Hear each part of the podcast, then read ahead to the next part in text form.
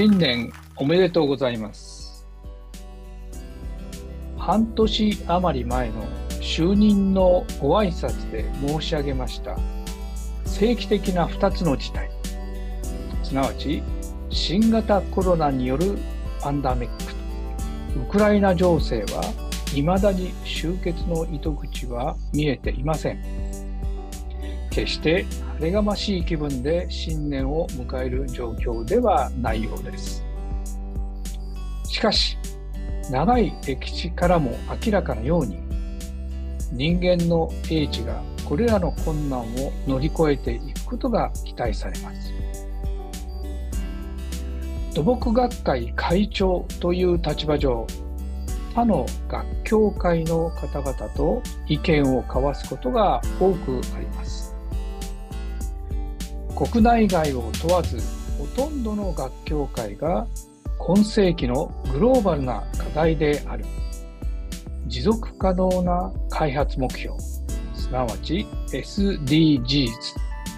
特に脱炭素化に関心を示しています。建設分野の内外の指揮者が指摘するように SDGs あるいは脱炭素化の達成にはインフラ施設が大きな役割を果たします。種々のインフラの構築により貧困撲滅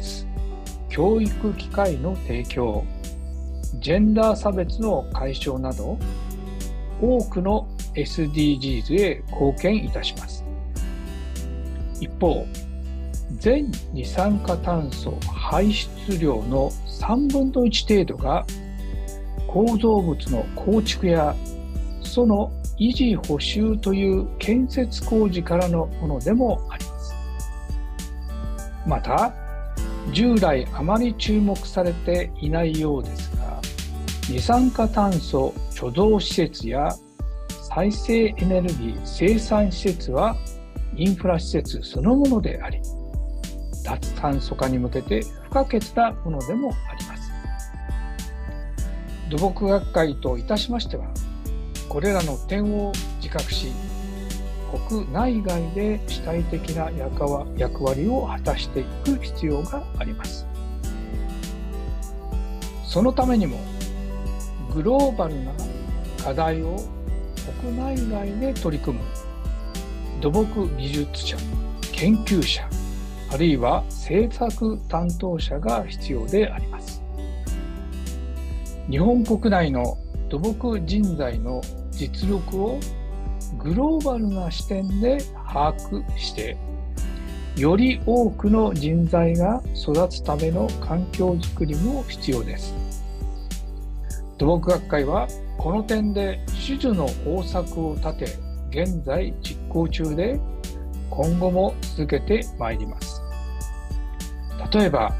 土木学会誌2023年1月号においても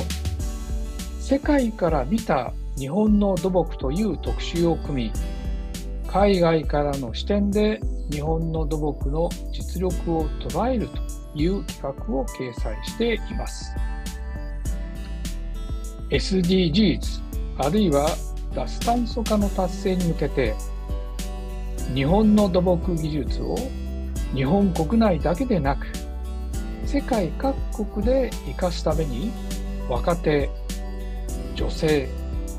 外国人を含むより多くの国内土木関係者がグローバルに活躍することを期待しています。本年も土木学会を活用していただき土木関係者が国内外で社会貢献をしていただければ大変幸いであります。土木学会を本年もよろしくお願い申し上げます。ありがとうございました。